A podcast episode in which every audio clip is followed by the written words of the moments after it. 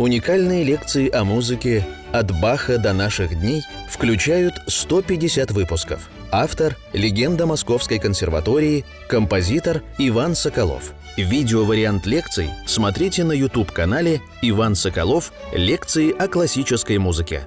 Дорогие друзья, позвольте начать 86-ю лекцию нашего цикла «Композитор Иван Соколов о музыке. Прелюдии Дебюсси». Сегодня мы рассмотрим 10, 11, 12 прелюдии из первой тетради.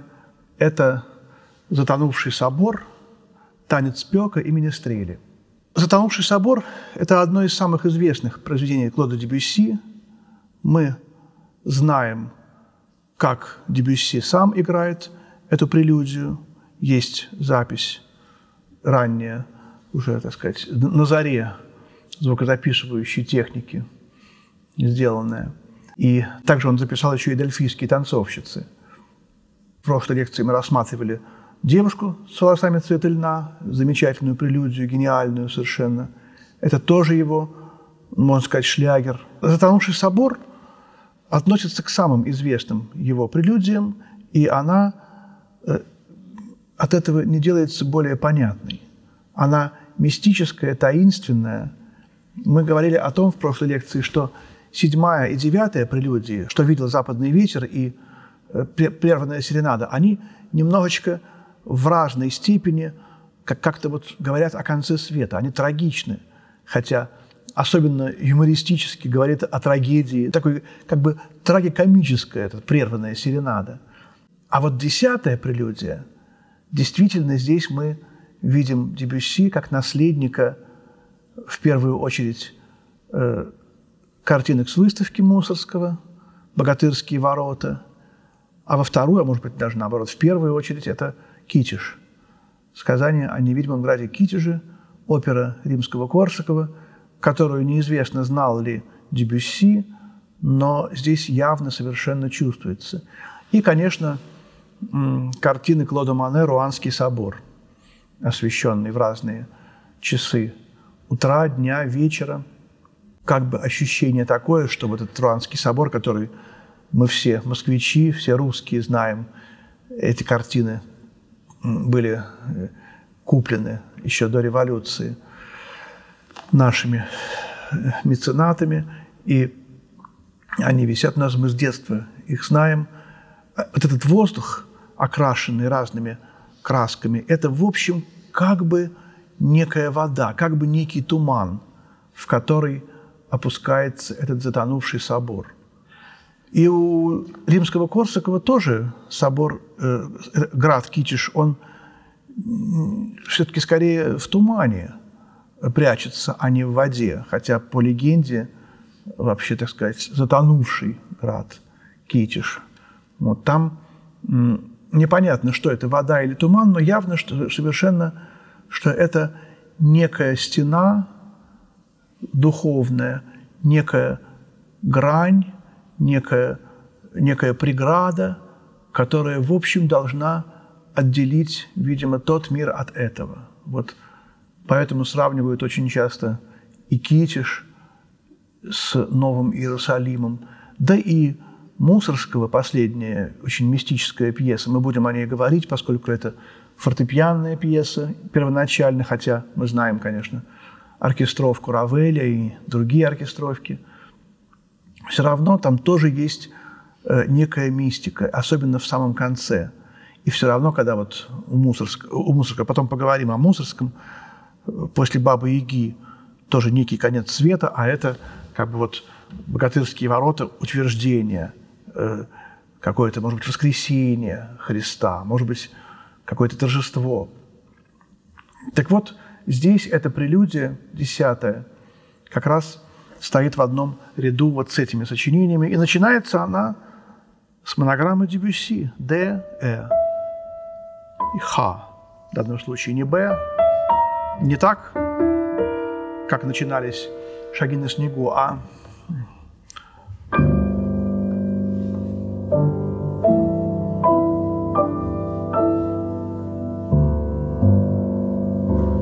Вот. И потом, когда мы услышали эту атмосферу, туманную. В тумане бьют часы 12 раз. Вот это ми, с 2, 3, 4. 12 раз бьет этот колокол. На фоне другой темы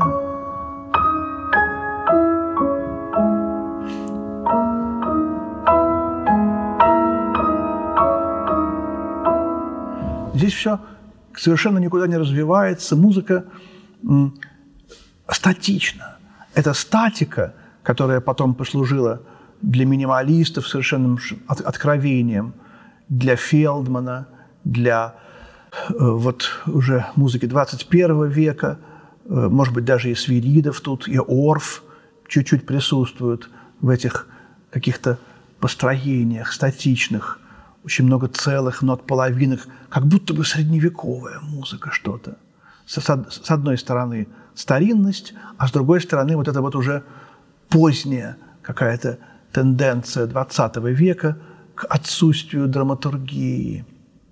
Эта тема вторая, она связана с Марсельезой. Вот это вот, вот эта интонация первой, второй, пятой ступени она потом будет и здесь, в кульминации.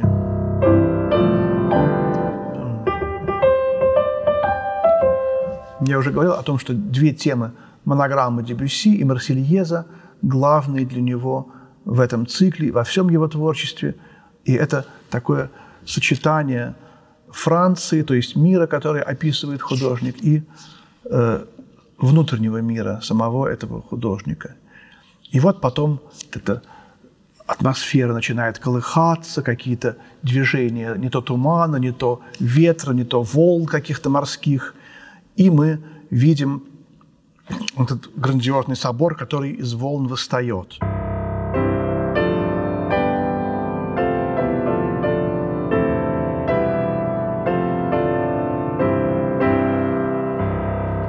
Тема похожа очень на средневековые песнопения. Вот так они и пелись эти органум, удвоение параллельными э, квинтами, параллельными трезвучиями здесь. Потом мы будем вспоминать и замечательную э, музыку Дебюсси к э, мистерии Габриэля Даннунцо «Святой Себастьян», которая также вот такими трезвучиями параллельными написана.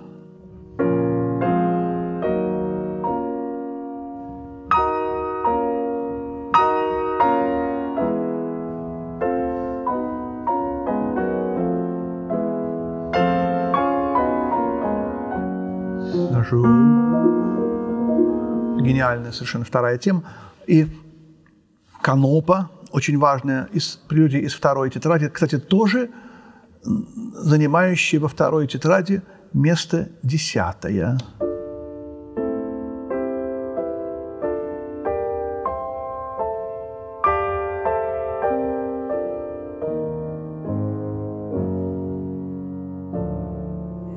Вот это такая католическая молитвенность какая-то, звуки э, хора, органа, какие-то холодные камни этого собора, высокие стены, очень что-то далекое и непонятное. Вот это, этот образ Дебюсси. Это не наша русская православная церковь с маковками, с соборами. Это что-то другое здесь. Не будем э, сравнивать но восхитимся поэзией этого образа, невероятного совершенно.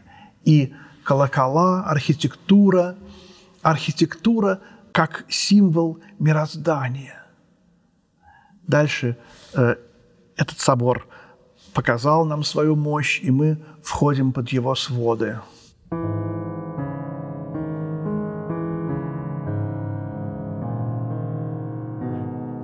И у нас в душе какой-то страстный восторг. Здесь точка золотого сечения прелюдии, вот это вот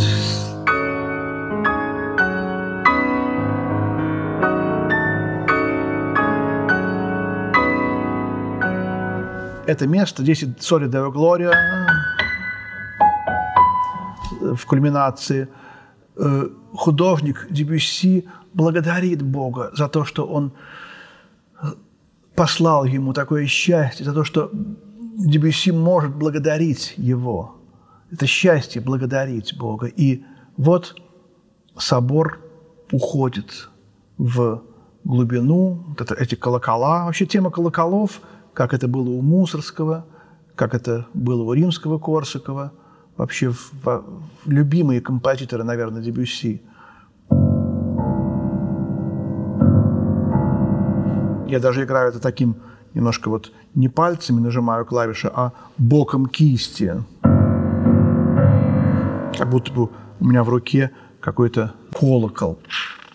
Это самый вот язык колокола. Или то э, веревка, которая прикреплена к языку. И вот эти вот волны, тема как эхо, темы собора,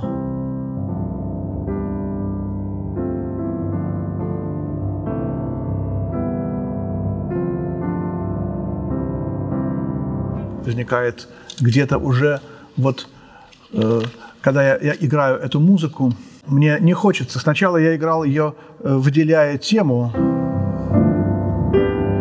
а потом я эту мелодию стал погружать э, в аккомпанемент, чтобы она не, не выделялась. И вот тут мне хочется вспомнить картину Врубеля «Пророк», которая меня поразила лет 20 тому назад в Третьяковской галерее, хотя Врубель мало имеет отношения к Дебюсси. Они жили, правда, в одно время, даже год рождения Врубеля 61 1861 это почти тот же, что и у Дебюсси 62 Помню, Третьяковка была закрыта на ремонт. Вдруг я вошел в Третьяковку и увидел – что открыты залы в Рубеле. Меня это совершенно невероятно поразило. Можно посмотреть в Рубеле. Вот. И вот я как раз тогда много играл Скрябина. И вот картина «Пророк». Мы знаем, это стихотворение Пушкина, конечно, да, э, «Духовный жаждою томим, в пустыне мрачной я влачился, и шестикрылый Серафим на перепутье мне явился». Вот. И вот я вижу шестикрылый Серафим, но картина называется «Пророк», а пророка нет. А Серафим есть. Серафим такой мощный, такой телесный, такой яркий, стоит, шестикрылый. Вот. Это же из того мира посланник. Почему же он такой мощный? И вдруг я вглядываюсь в эту желтую э, землю пустыни и вижу, что там такой пророк – нарисован.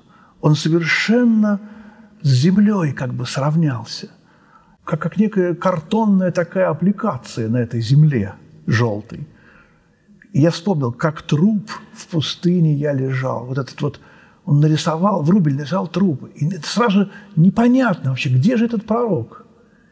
И вот здесь примерно то же самое. Вот этот собор, он уходит в глубину, погружается в эти волны – и мы слышим бесстрастный этот вот туман в конце, который является, опять же, монограммой Дебюсси.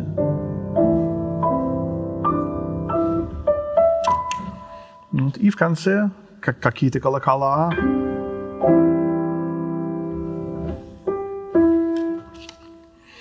Я даже слышу в этом какое-то кукование кукушки загадочное. Давайте послушаем десятую прелюдию Дебюсси затонувший собор.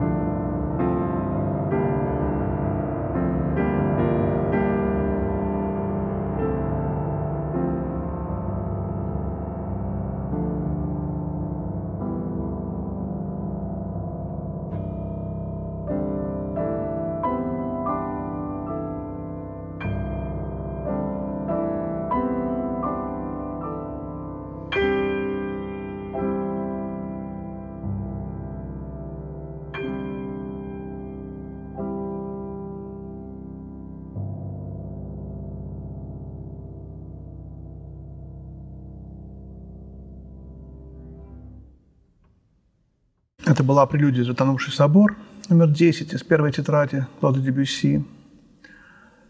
Следующая, одиннадцатая, тоже в «до». Она вообще так то в до миноре, то в ми бемоль мажоре. Это э, танец пека.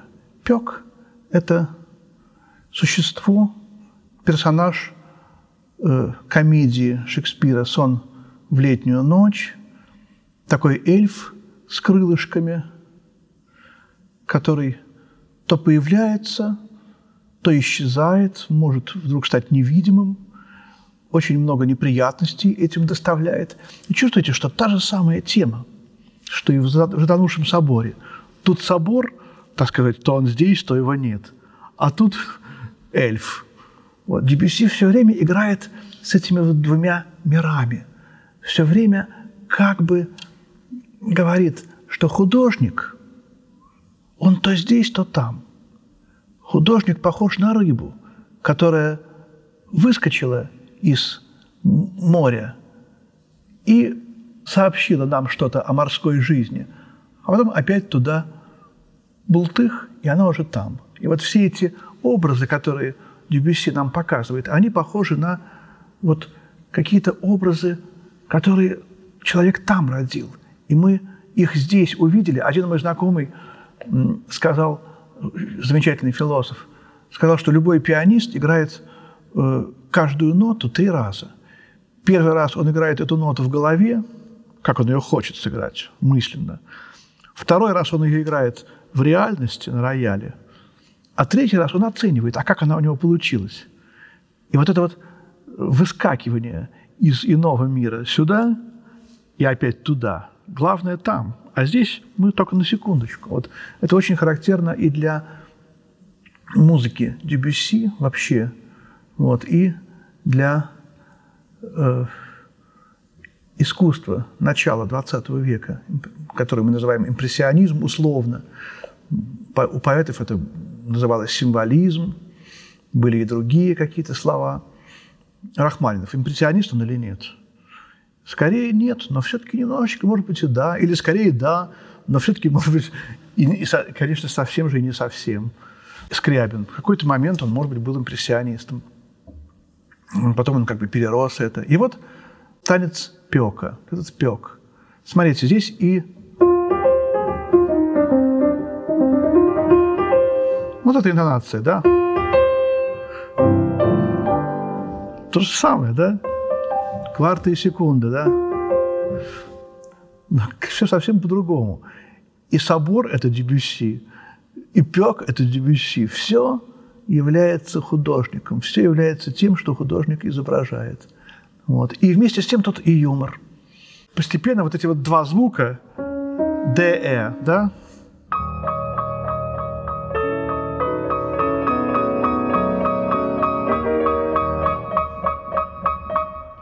ДЭ, ДЭ, Дебюсси, он постоянно где-то летает. Вот квинтет, ЭБ, ДЭБ. Все на этих звуках построено.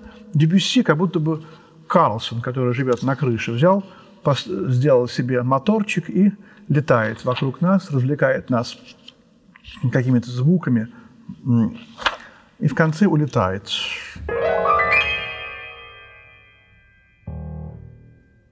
Ми бемоль такая тоника в конце. Вот. Давайте э, послушаем эту прелюдию. Одиннадцатая прелюдия «Танец пека» из первой тетради прелюдии Дебюсси.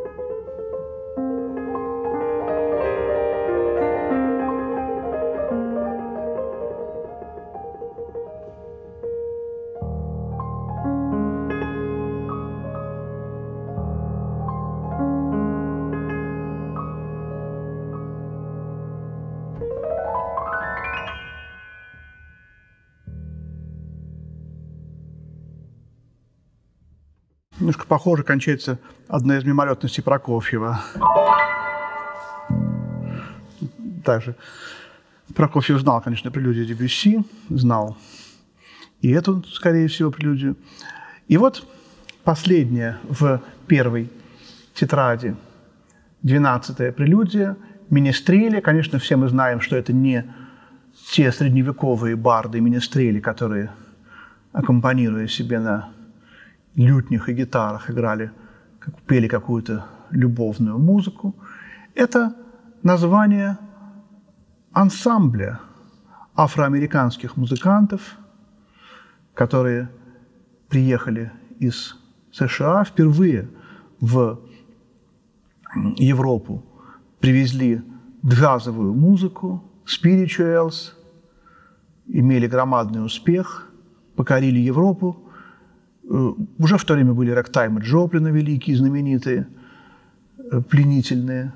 Дебюсси сразу же воспринял эти новые влияния, как и Равель, и многие другие музыканты, Мио. И, конечно же, Дебюсси говорит, что я, я сам и есть этот министрель. Вот. Д,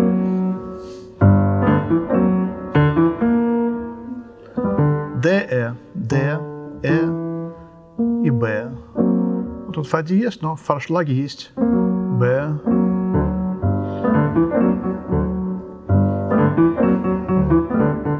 А это наоборот.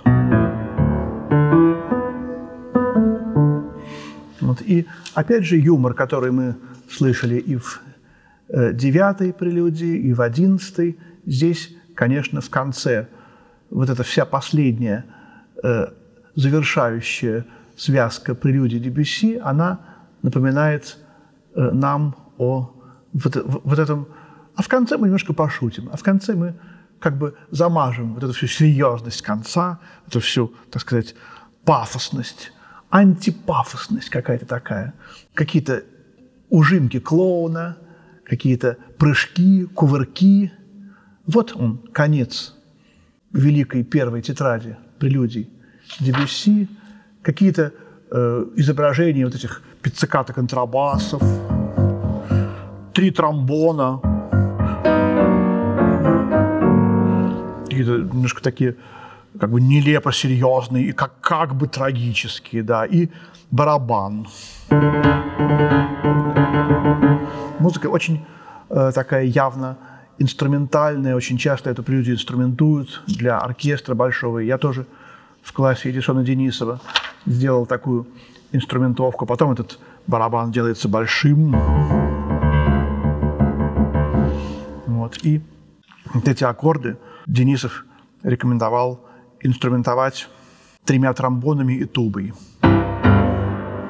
Этот, э, три тромбона и туба в этом орке... в оркестре министрелей играли только один аккорд.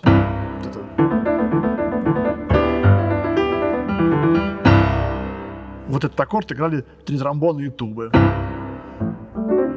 А потом в конце они разрешали. Это был очень веселый такой драматургический прием, что они вдруг как бы как аппликация подавали голос и исчезали. Пум, пум, юмористическое что-то в этом есть. Ну вот он пишет «нервно и с юмором». Прелюдия Дебюсси, номер 12 из первой тетради, «Министрели».